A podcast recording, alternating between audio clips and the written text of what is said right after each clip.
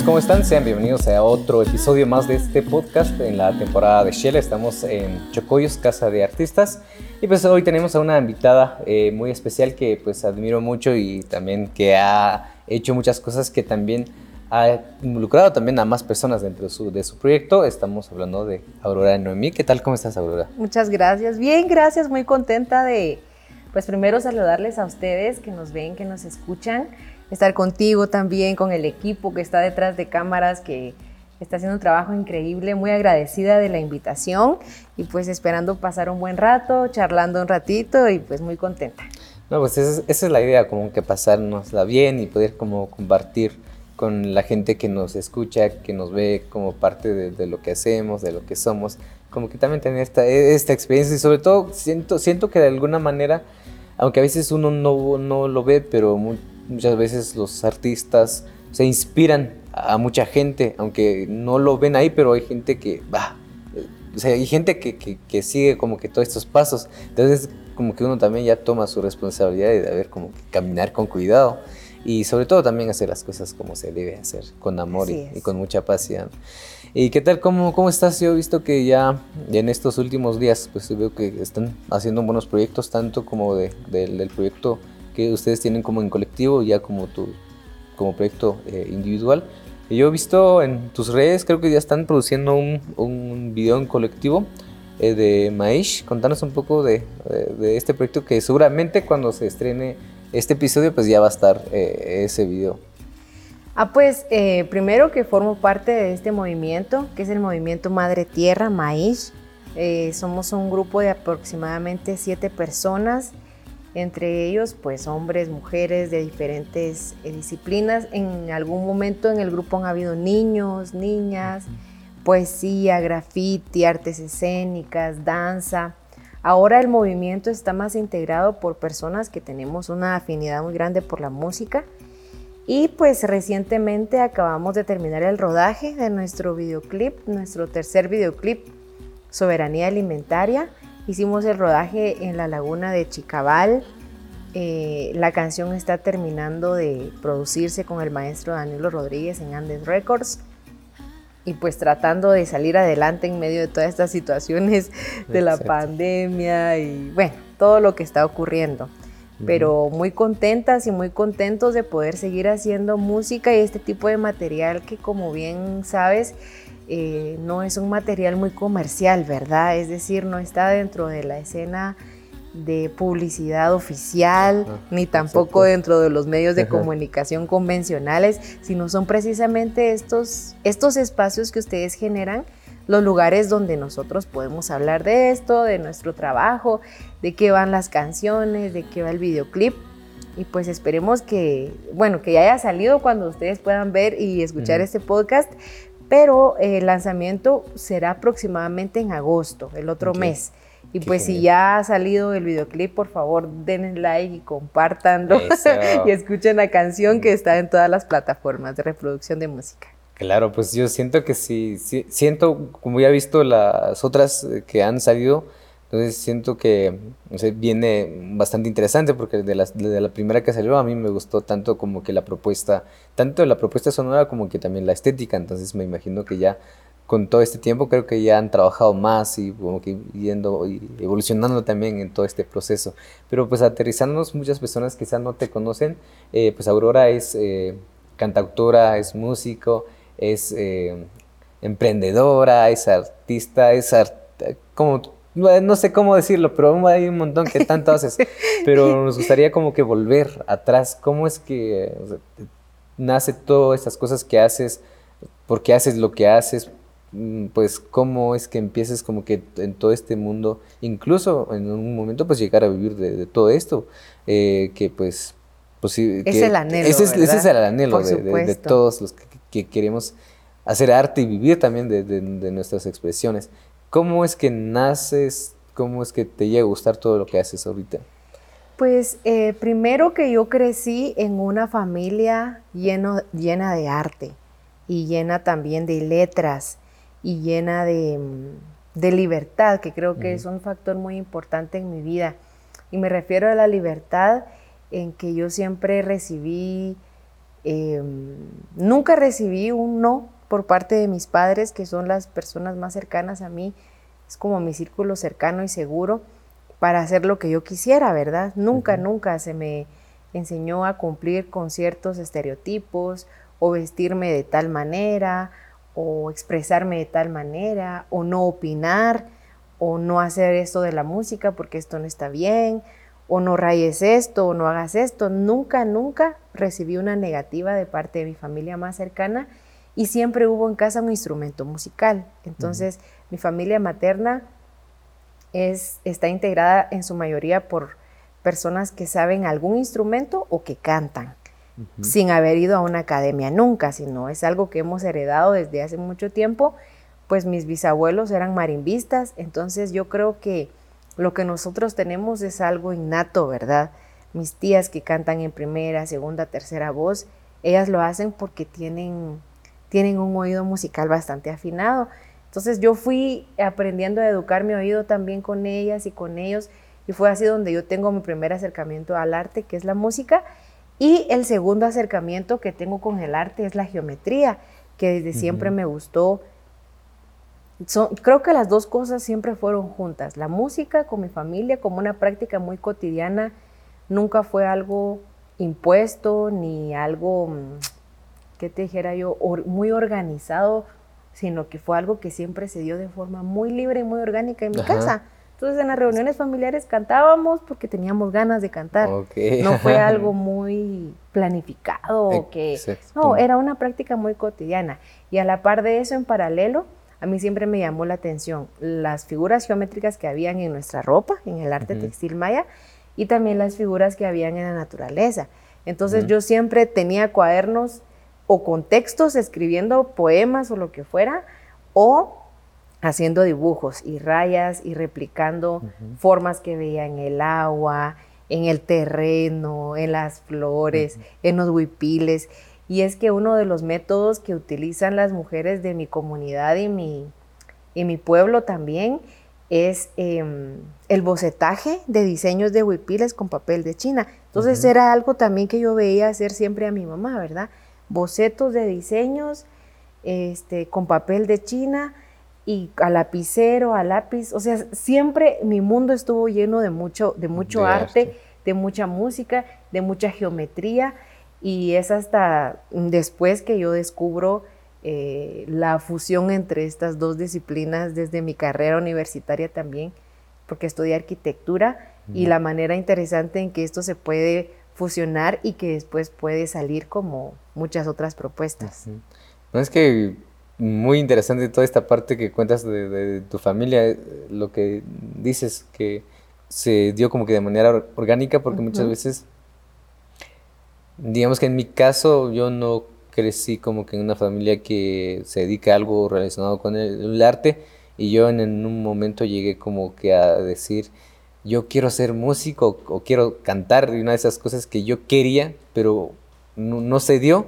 Entonces como que es algo como que, no sé si forzarlo, pero la cosa es de que es, como que no se da, sino que como que quieres hacerlo. Y muchas veces, a veces pasa, dicen que a veces eh, la disciplina vence el talento, pero muchas veces como que a veces te forzas a ti mismo. Entonces como que esta parte creo que juega un papel importante en tu vida. Entonces siento que ya hace que también te conectes más porque ya es como una herencia ya familiar o ancestral, entonces como que ya lo sentís más y no es como que, es como decir, mm, no sé si suene mal, es como por decir quiero hacer música porque quiero ser famoso o algo así. Es como que está esta parte ya más como, más interno en ti porque sabes que viene como que de sangre, entonces siento que no es, o sea, es algo muy natural, no sé cómo, cómo es esta parte. Fíjate que sí, yo, yo lo he sentido así. Es lo que platicábamos antes de empezar este, este, espacio un poco más abierto hacia ustedes. Y es que, mm, pues justamente yo, yo siento que siempre he tenido esa cercanía con el arte, siempre, siempre, desde la geometría y el diseño que yo observé con mi familia en los bocetajes y la propuesta, la colorización, los matices, em, la geometría en los huipiles en los cortes también, pero más cercana a los huipiles porque fue lo que yo vi con mi mamá y también la música. Entonces, Yo tuve la fortuna de crecer en una familia que siempre tuvo un instrumento musical, que creo que es algo muy importante. Lamentablemente en nuestro país, a veces eh, los niños y las niñas no tienen una cercanía con un instrumento musical, pero cuando tienen cercanía con ese instrumento musical, en las escuelas no nos dan tampoco una oportunidad de expresar nuestro, nuestra intención, nuestro rol, nuestro sentir en la música. Yo me acuerdo que las, lo que yo sé de música, yo no lo aprendí en la escuela. La, la cuestión de composición musical, de producción musical, no es algo que yo aprendí en la escuela. El proceso de vectorización, geometrización, eh, la geometría maya aplicada al sonido, que es lo que hago ahora y es lo que me apasiona más en toda la vida, tampoco lo aprendí en la universidad. O sea, tenemos un sistema educativo tan cerrado que te obliga a llevar tu flauta a la escuela y solo eso. y, te enseñan las mismas canciones. Todos nos sabemos las mismas canciones en flauta. La de Titanic, dice. Lo cual está muy bien, es la primera cercanía, pero no hay un laboratorio donde los niños, las niñas saben qué hacer. Y yo estoy segura que uno le pregunta a un niño o a una niña qué quiere hacer y los niños tienen otro tipo de conciencia y están despiertos de otra manera en el mundo que ellos saben qué es lo que quieren. Pero la escuela te va diciendo dónde pisar y dónde no pisar. Y a veces esos pasos que querés ir caminando son los pasos que te van a llevar a hacer propuestas, a realizarte, que después son otros temas los que se podrían tocar, pensando en que esos sueños sí se puedan hacer realidad en este país o no, y cómo se trabaja, y cómo se sufre, y cómo, y los procesos que uno pasa para que pueda realizar y llegar a ciertas metas, ¿no? Pero yo sí creo que tuve la fortuna, de esto que te digo, primero que no recibí una limitante de mi familia en que no hagas esto, no digas esto, no te expreses así. Yo siempre fui una mujer y una niña que dijo lo que quería, lo que pensaba, a quien fuera. Incluso si era mi papá y yo estaba en contra de él o no me parecía, yo le decía, yo no estoy de acuerdo contigo. Y lo hablábamos. Y él nunca me señaló, nunca me obligó a, que yo tuviera que estar de acuerdo, sino siempre fue un diálogo. Entonces, entre la razón y la conciencia, yo le decía, ah, sí, tienes razón, pa. Entonces ya tomábamos la decisión. O, yo le decía, ¿por qué? Y él me decía, sí, hija, tenés razón, y cambiábamos de decisión. Entonces, esa es una fortuna muy grande. Y, y, la fortuna de tener siempre un instrumento que, no todos la, tenemos. O sea, en Guatemala la pobreza es tan grande, tan grande, tan fuerte, que lo que menos a veces podemos es tener un instrumento musical en casa, un lápiz o un cuaderno, solo para rayar, ¿verdad? Sí, definitivamente. Yo creo que ya es como que hablar de esto, creo que seguir desde la raíz y un montón de cosas, digamos, si hablamos de educación, y es muy complicado porque si no estoy mal, creo que en los últimos años han cambiado como que algunos cursos, por ejemplo, de expresión artística, lo han unido con otros. Si no estoy mal, espero no estarlo, creo que lo han unido con productividad y desarrollo, si no estoy mal, espero no estarlo, pero que ahorita digamos que el curso de expresión artística ya no solo es un curso, sino que ya expresión artística y es como que con la idea de poder minimizar, siento yo, y no darle como que importancia a ese curso precisamente en las escuelas, en el CNB, digamos, son como que cosas que es como que hay que arrancarlas desde la raíz. Mira, decisiones que vienen de gobiernos que no están, que no tienen ni una mínima cercanía a la realidad de nuestras comunidades. Y sin embargo, yo he visto maestros y maestras que han hecho, yo vi en, en Olintepeque la otra vez un maestro y una maestra que hicieron una exposición de fotos de niños que tomaban fotos con sus, los teléfonos celulares de sus papás. Qué iniciativa tan preciosa. Yo no sabía que era una exposición de fotos en la escuela. Yo no sabía que si yo tomaba una foto, esa foto yo podía después exhibirla, presentarla, comercializarla, venderla, hacer sostenible y después comprarme una mi cámara y después tomar más fotos. Es un, o sea, no, nos han limitado tanto desde esa parte que está regulando aparentemente todo para que vaya bien, pero los maestros y los padres y muchos líderes comunitarios han hecho su labor muy bien en promover ciertos espacios y la música y el arte y la creación de maneras muy preciosas. Mi, hermana es maestra y ella me cuenta, por ejemplo, que hay, hay un cierto currículum que hay que cumplir, pero ella dentro de, su, dentro de su espacio de enseñanza, ella tiene un curso de, arte que es libre. Entonces a los niños los pone a dibujar y, y ella les dice, píntenlo como ustedes quieran. Señor, pero no hay este, elefantes verdes, por ejemplo, pero no hay en la vida real, pero, pero sí hay en tu imaginación y eso está bien. O sea, un espacio dentro del currículum donde no hay límites, creo que es una cosa preciosa, porque entonces no te están limitando a cumplir con ciertas cosas, puedes soltar tu imaginación. Eh, ella les dice, mira, no tienes que hacerlo en este cuaderno, puede ser en un periódico, puede ser en la pared, puede ser en una hoja, puede ser en lo que querrás, tampoco tiene que ser estos crayones, puede ser lo que sea. Entonces eh, hay una muy buena respuesta por parte de los niños a esto y creo que necesitamos más laboratorios como estos, ¿verdad? Sí, definitivamente es como que dar esta libertad, justamente lo que decías, como que muchas veces pues no lo tenemos, incluso en casa muchas veces no tenemos como que esa libertad de pensamiento, de ideología. Me estabas diciendo que es, es, como que a veces llegas como que a tener conflictos o llegabas con tu papá y es algo que en muchas casas no hay, o sea, si no haces lo que yo te diga, entonces ah, te vas de la casa o, la cosa es de que ya al final llega a un conflicto, entonces donde ya los niños va, tengo que hacerlo, entonces incluso desde la casa, yo creo que también es muchas cosas, digamos, de conciencia desde la casa, o sea, desde la casa a veces nosotros mismos como que matamos a nuestros niños de un, solo, o sea, que no tenés que hacer esto porque así no, es como que no hay esa libertad, ya imagínate ya en las escuelas, ya siento que desde ya desde la niñez como que empiezas ya como que a traumarte de que las cosas son así porque solo funciona así. O sea, ya no puedo. No puedes preguntar. no puedo preguntar. Ni siquiera preguntar por qué. Exacto. Y yo pienso que nosotros necesitamos una guía, todas las personas, incluso nosotros. Eh, ver a las abuelas, a los, a los abuelos con su ejemplo es una inspiración, es una motivación entender por qué hacían esto, por qué eh, buscaban estas soluciones, por qué se enfrentaban a la vida de esta manera, las prácticas ancestrales que ya se están perdiendo son importantes, pero todo tiene una razón de ser.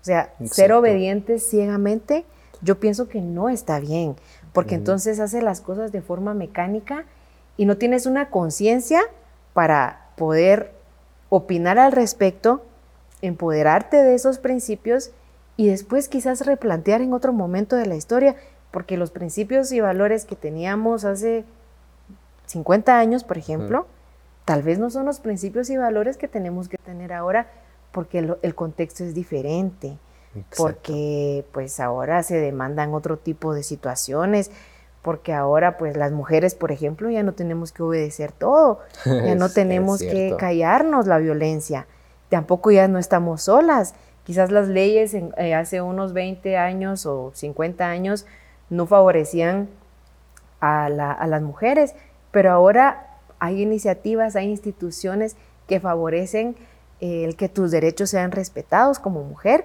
Entonces nosotras tenemos derecho ahora de expresarnos y de decir esto es violencia, esto no lo quiero, esto sí lo quiero, algo muy diferente a lo que ocurría hace 50 años. Entonces los valores también se replantean y también se proponen desde ahora, de forma individual, colectiva, pensando en que seguramente dentro de 20 o 50 años los chicos van a hacer otro tipo de propuestas y está bien. Nosotros no tenemos la verdad absoluta. Sí, me gusta esa parte de que muchas veces como que la verdad no es, no es absoluta definitivamente. Pero bueno, volviendo al, al hilo de lo que íbamos, eh, sobre, digamos, el contexto familiar en donde creciste. No sé si es un videoclip o es una cápsula. Yo creo que es más una cápsula que hicieron las chicas de Lemo Colectivo. Ah, sí, colectivo donde yo, yo, ah, yo, vi que salió un, no sé si, creo que es tu tía, algo así, entendía que ella tocaba como que acordeón, entonces dije, ala, yo vi eh, esa, como que esa foto, digamos, o esa ese frame, de, donde ella sale, como que qué belleza, o sea, yo no había visto, yo he visto como mujeres eh, ejecutando guitarra o algo similar, pero acordeón, ¿no? Entonces como que uno se queda así, wow, es como, es justamente lo que decías, o sea, que creo que en muchos contextos O sea, en una mujer no puede estar haciendo eso, ¿va? Entonces, sí, no, no debe, ajá, sí, no y, debe. y ver esa parte como que a veces uno, es como que te rompe algo, como que un chip que tenías y es como que ya te abre, la mente. Sí, es lo mismo. Ella es mi tía Lidia Feliciana. De hecho, tía, si me está viendo, le mando un, un saludo. Ojalá que sí. Mi tía Lidia Feliciana tuvo la fortuna que yo tuve. Mi abuelo Baltasar As, que era el papá de ella, el papá de mi papá, de mi mamá, perdón, el papá de mi mamá, siempre fue músico. Él siempre tuvo un instrumento musical en la casa. Entonces mi tía también tuvo acceso a un instrumento musical y mi abuelo también fue una persona bastante, eh, digamos, diferente a los hombres en ese, en ese contexto, en ese entonces. Mm, entonces mi tía fue una de las primeras mujeres en la comunidad que aprendió a tocar. Y ella e, echaba su instrumento en su perraje, lo amarraba y se lo echaba en la cabeza y se iba a tocar a las comunidades, a, los cultos, porque pues ella va a la iglesia, es una mujer evangélica, y ella va a tocar y la invitaban a las iglesias a tocar y a cantar. Ella toca, lee solfa también, eso fue una, creo que a ella sí le enseñaron a leer la solfa, pero eh, pocas mujeres en la comunidad hacían eso. Sí, definitivamente. Pocas mujeres. Y, la, situación es que está tan limitado y nuestra, nuestro contexto es tan duro que ver eso es algo tan, tan impactante porque las mujeres no tienen acceso a eso. Sí, pues porque no es como, o sea, no es normal. No está normalizado. Debería ser algo tan normal y algo tan bonito. Eh, eso. Y algo tan libre y que, que todas las mujeres tengamos acceso a un instrumento al que nos guste y que vayamos a tocar y que nos paguen por nuestro trabajo y que nos paguen lo justo, ¿verdad? Y que podamos vivir de eso. Pero eso es algo tan, es como una utopía, un sueño tan, tan lejano a veces. Un sueño lúcido diera en amigo. Entonces, eh, pero iniciativas como las de mi tía, que decía, yo me voy a tocar al culto y me voy a echar mi acordeón y me voy a ir a pie y, cosas como las que estamos haciendo otras mujeres, no solo yo, cosas que han hecho nuestras madres, nuestras abuelas de decir no más a la violencia, cosas que han hecho otras mujeres que han seguido con su arte en la gastronomía, en el arte textil, a nosotras nos da un compromiso, es una responsabilidad, es una motivación, pero más que una motivación es una responsabilidad de hacer algo con eso, ¿no? de, darle el valor que se merece, de valorar nuestro tiempo, nuestro trabajo, nuestro arte, y que sea algo tan valorado, tan reconocido, algo tan importante, que empecemos nosotros por valorarlo, nosotras por valorarlo, que después otras personas también encuentren un valor en eso. Es que sí es ah, demasiado interesante esta parte y también, digamos, hablando de tu tía, Quizá ahorita ver algo similar, pues siento que no sería como, o sea, no es como, sería como que gran problema, digamos, pero en ese tiempo, imagínate, hace 20 años, ¿cuántos años tendrá ella ahorita? Ella tiene más de 60. imagínate, hace 20, 30 años o 50 años, como de hace, justamente cuando estábamos o cuando estaba en ese tiempo de, ya sabes, después del conflicto y todo. Claro. Como que ver esa parte, o sea, no era así pues no era bien, como, o sea, no era común ver, incluso, no sé, espero que no haya sido como que problemas, digamos, en ese tiempo, porque sí era muy mm, complicado. Mira, tal vez problemas directos no, pero problemas sociales a veces hay. Exacto, sí, problemas sociales, es eso. Porque el estigma social en la comunidad es muy fuerte. Entonces, venga una mujer que de cierta edad que no tiene esposo, que no tiene hijos, y es malo, ¿verdad? Sí, de hecho. Ajá, o sea. De hecho, ahorita tengo una presión. claro, es una presión horrible que en otros contextos no se da. de verdad. No, no importa. Y entonces yo me he encontrado, por ejemplo, con personas que me. que yo puedo hacer lo que pueda hacer y no es que sea una persona ni que me dé títulos que no merezco, ni que, ni que me sienta más, ¿verdad? Sino pienso que todas y todos estamos trabajando duramente. Cada uno, yo desde mi lado, ustedes desde lo suyo, la gente desde lo suyo, pero a veces me encuentran y me dicen, ah, usted, usted, es la cantautora, ¿verdad? Sí. Ah, usted también es arquitecta, sí. Ah, y usted hizo la investigación de la geometría maya. Sí, sí, muchas gracias, le digo, por conocer mi trabajo. Ah, pero no tiene hijos, ¿por qué? y ya es tarde. te va a dejar el tren. Y yo así como, no, no entiendo, la verdad, no entiendo. Y yo esperaría que, y, bueno, y por esas situaciones es que también a veces nuestra meta máxima es esa, ¿no? Realizarnos, porque eso nos han enseñado, eso nos han dicho. Y, es también una cosa que, está bien para las personas que se sienten bien con eso. Pero pues sabemos otras personas que tenemos otras metas, ¿no? Otros sueños, nuestro trabajo va, enfocado en otra línea y tenemos derecho de, ser respetadas en esto también. Exacto, y yo creo que también es, son estas mismas cuestiones que decíamos como estereotipos y yo creo que ya poco a poco, yo creo que ya en unos 50 años justamente lo que decíamos, yo creo que pues creo que la realidad va a ser muy diferente. Sí, que las mujeres sean libres, que las niñas se sientan libres de, amar o no, de, tener hijos, hijas o no, de, ser quien, sí, quienes ser, claro. definitivamente. Esperemos que alguien nos vea aquí a 50 años y aunque no estemos... que, esté, viviendo en este momento que nosotras no vivimos, que sea una mujer plena, realizada en su vida, en su trabajo, en su arte, en todo. Y esa, esa será la noticia más grande de todas, si es que nos enteramos y si no, pues ahí nos encienden una candela. hasta me está dando algo como es que lo digo, ¿no? no, pero igual, esto yo creo que justamente igual también andábamos hablando de esta parte, como por ejemplo hacer música, o sea, como que congelar el momento, o sea, congelar el contexto, a partir de las canciones, por ejemplo, escuchar algunas de, tus canciones, como que contás como que tu historia es como vivencias, como parte de ti, es como congelar el momento y quizá no vamos a estar todo, obviamente no vamos a estar todo el tiempo, entonces como que alguien quizá en un futuro lo vaya a escuchar y quizá seguimos vivos a través de las canciones, a través de los documentales, a través de las películas, del cine. En este caso lo que nosotros intentamos hacer con Eduardo, que está detrás de cámaras. Entonces como que de alguna manera congelarnos en el tiempo. Es como decía alguien ahí, lo que yo quiero en la vida es viajar y escribir un libro para no morir nunca.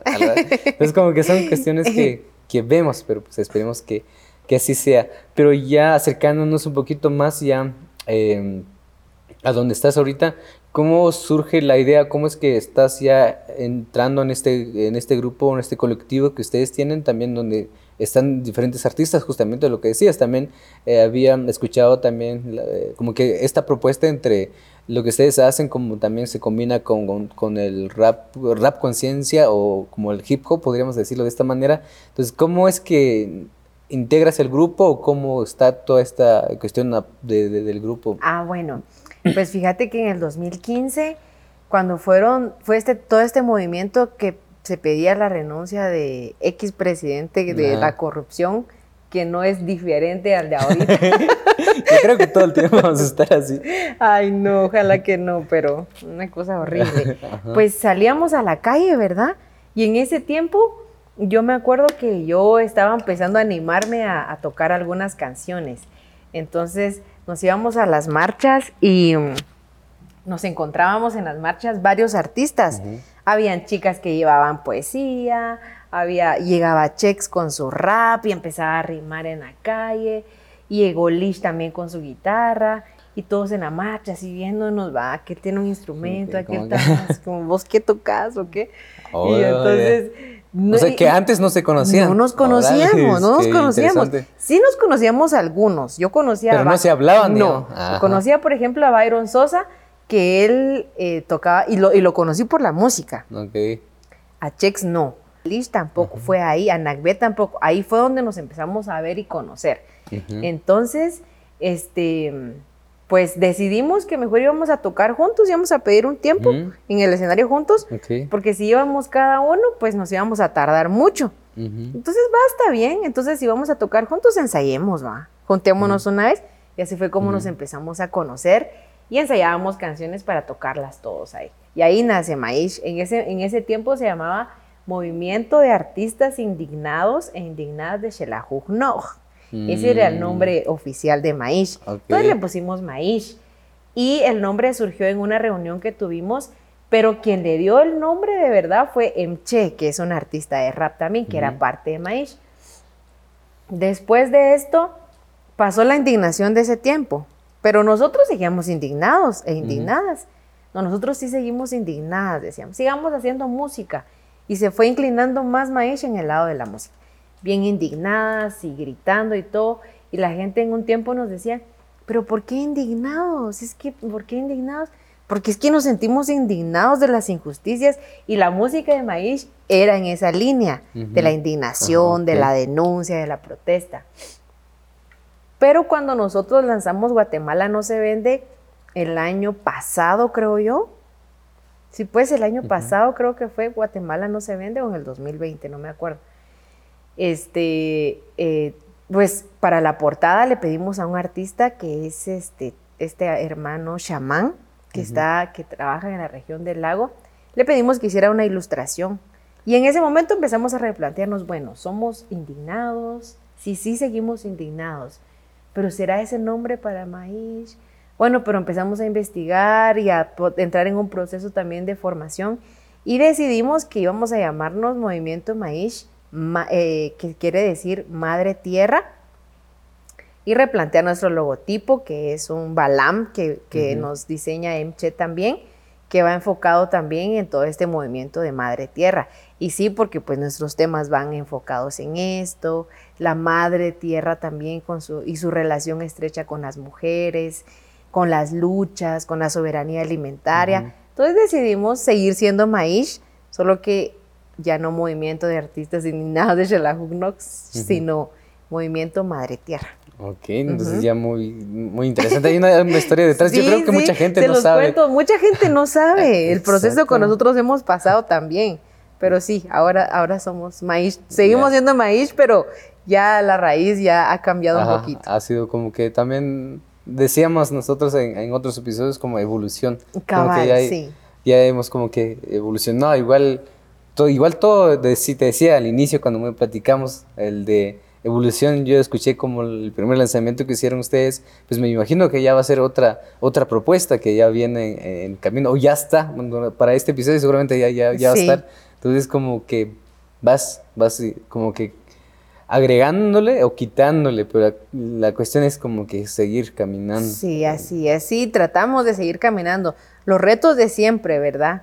De que pues los recursos a veces son limitados, nos dedicamos a otras cosas, pero yo sé que maíz va, va para largo. Tal vez no de una manera muy constante, o esperemos que sí, pero va para largo y tal vez ya no con nosotros, ¿verdad? Porque hemos hablado esto con el grupo, que maíz en, realidad es un movimiento, es decir, no es Aurora, Lish, Dina, Jack, Ana Lucía y los otros integrantes que ya no están. Puede ser que nosotros, si nosotras salgamos, pero Maíz va a ser toda aquella persona que se sienta indignada y que sienta que es parte del movimiento Madre Tierra, que está denunciando y que está reclamando sus derechos. Sí, definitivamente la idea es como dejar este linaje y que se mantenga aquí a, muchos años más. Ojalá, ojalá que se mantenga. Si no estamos nosotros o se disuelve maíz, que no creo que pase, pero puede pasar, pues que otro maíz surja, ¿no? Y, que, y que haya maíz para largo. No, pero también eh, existe esta cuestión de unidad, porque muchas veces pasa, incluso dijera alguien, incluso en tu propia familia, pues no te llevas bien. Entonces, como que muchas veces existen estos conflictos que algunas veces yo he visto que entonces como que ya entra, es como que la envidia entre los propios artistas, es como que no hay esa unidad y que ustedes están tejiendo esta, esta parte, pues es bastante interesante como que también para decir de que se puede trabajar de manera grupal y no dividirnos, entonces como que no, no dividirnos tanto, sino que de alguna manera pues apoyarnos como que. Sí, afortunadamente nosotras y nosotros sentimos que somos amigos y amigas y familia, o sea, nos cuesta a veces un poco diferenciar la parte profesional de la parte de amistad, porque nos llevamos tan bien y nos queremos tanto. De hecho, Maish tal vez son los amigos más cercanos que yo tengo, amigos, que yo siento que, que, pues me siento en confianza con ellos y, tenemos un cariño sincero. Nos cuesta a veces diferenciar, pero eh, pues Chex tiene sus proyectos, ¿no? Él hace su rap y trabaja con otros colectivos. Yo pues tengo mi propio proyecto personal Lish está trabajando en su proyecto personal también. Las compañeras se dedican también a sus cosas. Ana Lucía pues tiene su, trabajo. Dina tiene su familia. Es maestra de música, se dedica a sus cosas.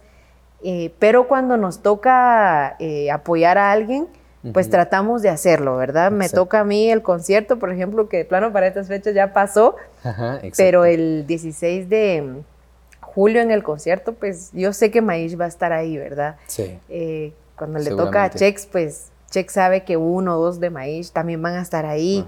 Si Lish va a hacer algo, pues también él sabe que uno o dos de Maish vamos a estar ahí. Entonces creo que es un reto grande también en este contexto, fíjate, pero que es importante hacerlo. Pero la verdad es una, yo siento que ya es una, una propuesta bastante interesante, digamos, de, de, hacer música de manera colectiva y que también todos ganen y como que, que, ninguno se quede atrás. Justamente lo que decías, que cada quien vaya pues creciendo de manera personal, individual, también que vayan creciendo también de manera grupal. Pero también a raíz de esto también surge también tu, tu proyecto que ya justamente detrás de cámara estábamos hablando que ya llevas como tres, dos años ya eh, con haciéndolo público, haciéndolo ya exactamente, haciéndolo ya público esta parte de, de ti como eh, cantautora, como compositora y como pues solista podríamos decirlo de esta manera.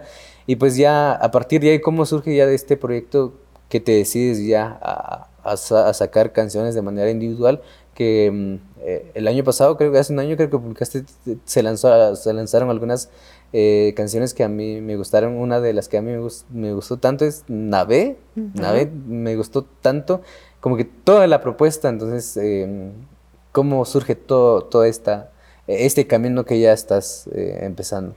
Ay, pues mira, como te decía detrás de cámaras, yo desde que me acuerdo estoy haciendo cosas, va, escribiendo, dibujando, haciendo geometría, eh, haciendo varias cosas, pero hasta el, dos, hasta el 2019 ya me animé, dije, no, ahora sí tengo que, tengo que mostrarle a la gente lo que estoy haciendo porque tal vez es algo que me va a funcionar para mí, ¿verdad? Y para los demás también.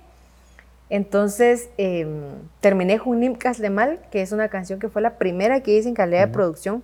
Yo nunca había estado en un estudio, no sabía cómo era ese proceso y fue una experiencia muy buena. O sea, yo dije, no, yo necesito hacer más veces esto, me encantó. En ese entonces fue en Andes Records también, mi primera eh, experiencia en producción musical. Después, durante la pandemia, ese encerrón que nos dimos todas y todos en la cuarentena, em, yo me acuerdo que había comprado unos instrumentos de feria en Chiquilajá, para la feria de Chiquilajá, y había acababa de comprar mi computadora que me habían robado una. Y entonces descubrí un programa que se llama GarageBand y en GarageBand empecé a hacer pruebas de producción musical con esos instrumentos, que son los instrumentos que encontramos en la feria. Y así fue como surgió una app. Mi primera producción hecha 100% en casa, con un par de audífonos, una computadora y un par de instrumentos de feria que compré en la feria de Chiquilajá. Fue una experiencia tan linda, mira, tan preciosa, que yo me acuerdo bien cuando yo descubrí el programa y cuando yo empecé a hacer las capturas y luego le pedí a alguien que lo mezclara y lo masterizara, que esta persona no me creía que yo había hecho la canción, que me decía, ¿con qué lo hiciste? Un par de audífonos. No, es que no suena un par de audífonos. Si es un par de audífonos, le dije, yo no tengo equipo, no tengo micrófono, ni tengo interfase. Entonces él tuvo que llegar a ver y dijo, no, si lo hiciste con audífonos. Y si lo hiciste con una computadora. Entonces fue una emoción tan grande que dije, no, yo tengo que seguir haciendo esto. Y quiere decir entonces que podemos hacer producción musical desde la casa con un teléfono. Sí, sí, eso, y eso me motivó mucho porque creo que lo mismo que hablábamos, ¿verdad? Muchos talentos en el país y grandes genios científicos, mujeres eh, que pueden proponer, no lo han hecho porque no tienen los recursos esenciales. Mm, Para hacer producción musical. No necesitas, bueno, sí necesitamos grandes estudios y equipos de última generación y la banda más ancha de Internet, sí necesitamos eso, sí lo queremos, sí lo exigimos, pero también exigimos por lo menos la condición mínima, que es internet, un teléfono y un par de audífonos. y un par de instrumentos que tengas de feria. O algo que haga ruido, un sonido que te guste. Entonces, pues a partir de ahí hago después el fuego se lleva adentro, lanzo el primer EP y entonces ya con, con, eh, con la Hug Films, creo que se llama la productora, que son los chicos de acá, eh, Tavo y, Gustavo, bueno, los dos Tavos, eh, pues ya decidimos hacer el videoclip y mostrar a la gente cómo se hizo la canción, ¿no? Una computadora, un ronron, un tambor de feria, una flauta de, de feria sencilla, y así fue como nació NAPE. Pero después de hacer NAPE y observar las figuras que se generan en la producción musical, es que nace después este segundo álbum que se llama Chumil y la canción Chumil, que es la canción que nace de la geometría maya. Sí, todo está conectado. todo. Chumil es como estrella. Estrella. estrella Chumil es estrella.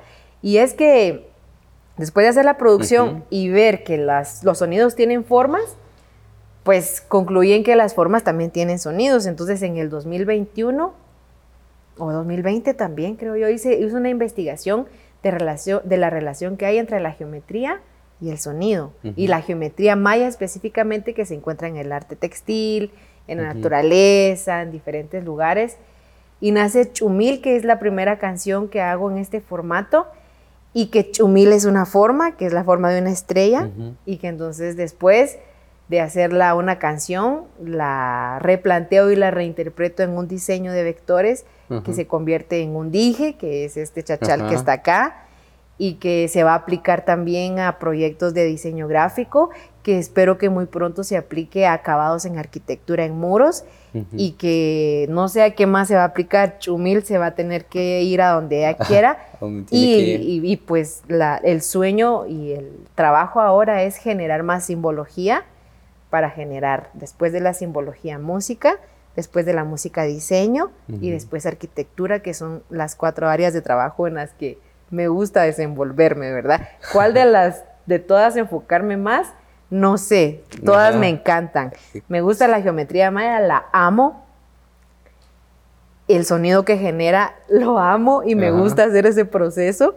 El diseño de chachales que después surja de esto, es un proceso que yo disfruto demasiado y a la gente le ha gustado también. Sí, la verdad, fíjate que yo he visto tus, tus chachales en diferentes lados, en diferentes personas y yo ya digamos que si veo la estrella o como esta simbología, pues ya Aurora, o siempre ya estás ahí. Ha sido muy bien recibido, mira, me siento muy contenta, pero es creo porque uno, le, uno siente esa pasión al hacerlo.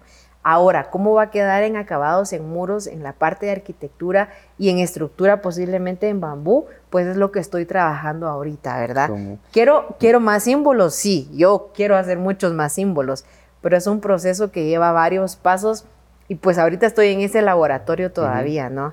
Una cosa, después otra, después otra y ahora otra. No, es que sí, es un montón de, de, de, procesos y trabajos.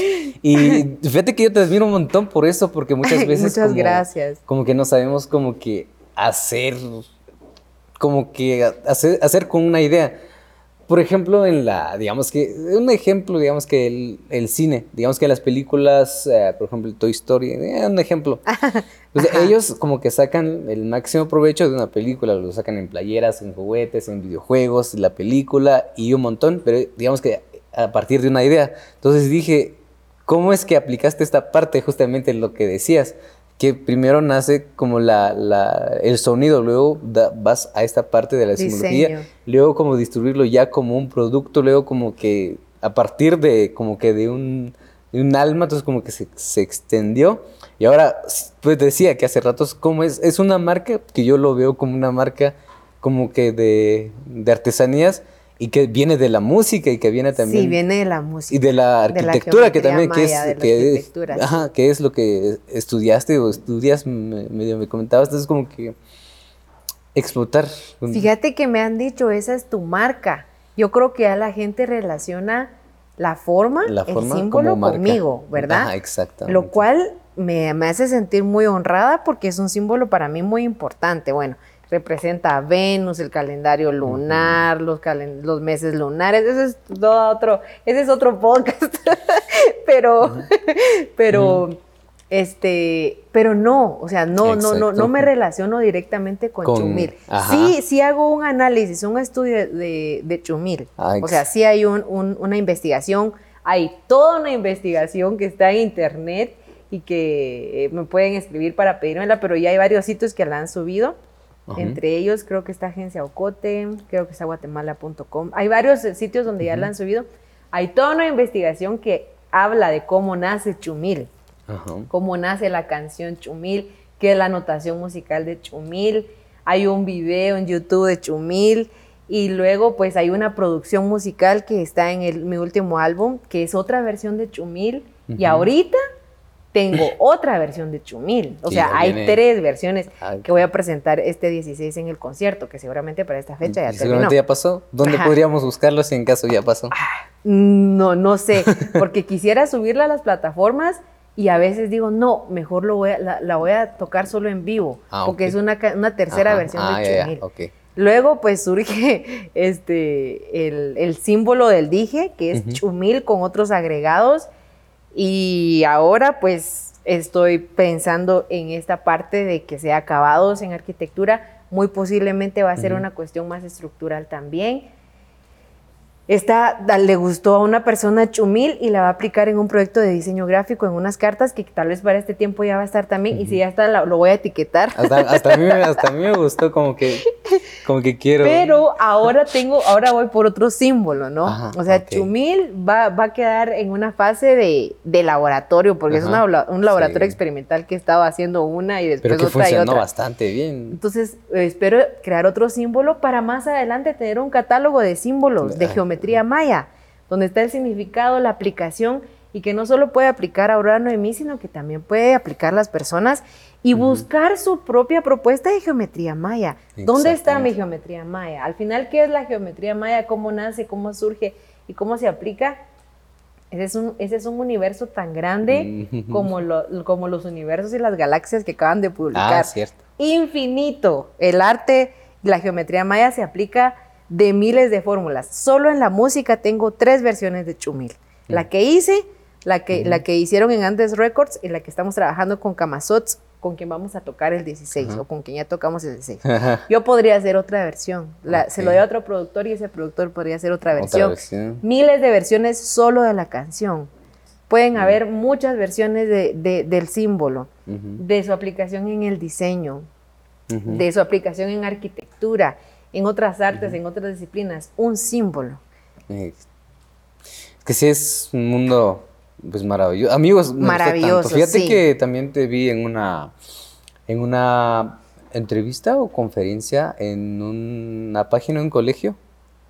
Mundo ah, Real. Ah, sí, Mundo es Real. Como que también estaba como que ahí muy interesante, como que todo esto tiene relación con un montón de, con la educación, con... Es como que... Sí, sí, e, esa es otra parte, mira. Porque en la investigación que se llama Kem y que quiere decir tejido bordado a mi voz, yo hablo de la importancia de una educación con pertenencia cultural. Y para mí, una de las mayores expresiones de pertenencia cultural está en el arte textil maya, porque nuestras comunidades tienen diseños específicos, ¿verdad? Exacto. Shela tiene su, propia identidad textil, Olintepeque tiene su propia identidad textil, Totonicapán tiene su propia identidad textil, hay una riqueza y una manera de preservar los diseños ancestrales, modificarlos y hacer diseños experimentales, que eso es otro podcast y es infinito de hablar. Pero en la educación, por ejemplo, Chumil, que, es este símbolo, tiene una forma geométrica. Y si tiene una forma geométrica, tiene, eh, y es geometría pura, pues también tiene, una, tiene distancias, tiene números. Y si tiene números que son dados por los hilos, por los dedos, por la forma en la que las bordadoras lo están haciendo, las tejedoras, tiene también un área, tiene un perímetro. Y esos son números que se pueden sumar y que pueden dar resultados interesantes y que yo apliqué directamente en la canción. O sea, la suma de las áreas de las estrellas es el BPM de la canción Chumil. Y así como se puede aplicar álgebra en un símbolo, eh, de Santa Catarina Ixtahuacán, que es este símbolo, se podría aplicar álgebra en cualquier símbolo de cualquier comunidad y las niñas y niños entonces podrían tener una, educación integral que incluya arte, que incluya geometría, que incluya diseño, que incluya colorización, que incluya álgebra, aritmética, dibujo proyectual, geometría, ángulos, o sea, una educación de, calidad y con pertinencia cultural que sobre todo ubique al, tejedor, al bordador, a la tejedora o a la bordadora como un personaje imprescindible, respetado y con un reconocimiento digno, tanto en, económicamente como en su reconocimiento como, como persona, por sus aportes en la comunidad y sus aportes en la vida y en la educación, que es algo que todavía no ha ocurrido, pero que yo espero que ocurra. Pues esperemos, y yo creo que ya con estas propuestas pues vamos ya de alguna manera pues como lanzando la voz, como lanzando algo en diferentes ámbitos, como para en algún momento pues ir como que cambiando y como que dar estas nuevas propuestas de educación, de un montón de en diferentes ámbitos, donde pues vas como que aportando también algo de la sociedad, de lo que también la sociedad te, te da a ti. Pero pues bueno, yo creo que este, este no sentimos mucho el tiempo porque sí hablamos, hablamos mucho, pero tampoco. Entonces, pues eh, gracias por compartir con nosotros. Yo creo que hablamos mucho de, de, todo un poco y pues no sé si tienes algo más que agregar. Ya casi vamos cerrando este episodio. Pues eh, a la gente agradecerle, ¿verdad?, por tomarse el tiempo de quedarse hasta el final eh, de, este, de este podcast. Al equipo, a ustedes también muchas gracias por el, esfuerzo y el gran trabajo que están haciendo. Pueden contactarme al 5310 8081, escribirme a aurora.nohmi.gmail.com o buscarme en cualquiera de mis redes sociales que estoy como Aurora Noemí casi en la mayoría, TikTok, Instagram, Facebook y YouTube. Y pues agradecerles por todo su apoyo, esperando seguir haciendo más arte, más música, más, más geometría, sobre todo más geometría, mucha geometría maya para ustedes, para el mundo, para la humanidad. No, pero qué interesante. Fíjate que la primera vez que vi también la, como que la simbología, dije, eh, hace tiempo como que yo andaba buscando algo como que, como que me llamaba la atención de hacerme un tatuaje, pero como que, no sé, nada me convencía. Y dije, era lo que estaba buscando y dije, pues, pero es como... Ay, a, ver, qué pasa. Mira, yo he tenido ganas de tatuarme chumil, pero yo sé que vienen más símbolos, entonces ah. yo no sé, no ah, sé. No, tengo ningún tatuaje. Posiblemente el primero sea chumil o no sé, y, tenga por ahí el catálogo en mi cuerpo. el catálogo de los símbolos. Para que no te roben. Mira, que es este, este o este, o aquí tengo otros. pues muy bien, gracias por estar aquí y pues eh, muy bien, pues nos despedimos, yo creo que pues ya en una próxima pues tendremos más de qué platicar y yo creo que ya van a estar más proyectos al transcurso de, estos meses y pues, pues espero volvernos a, encontrar y sobre todo pues dialogar de, de todo del arte y sobre todo de, de la vida incluso. Pues eh, gracias por vernos, por escucharnos.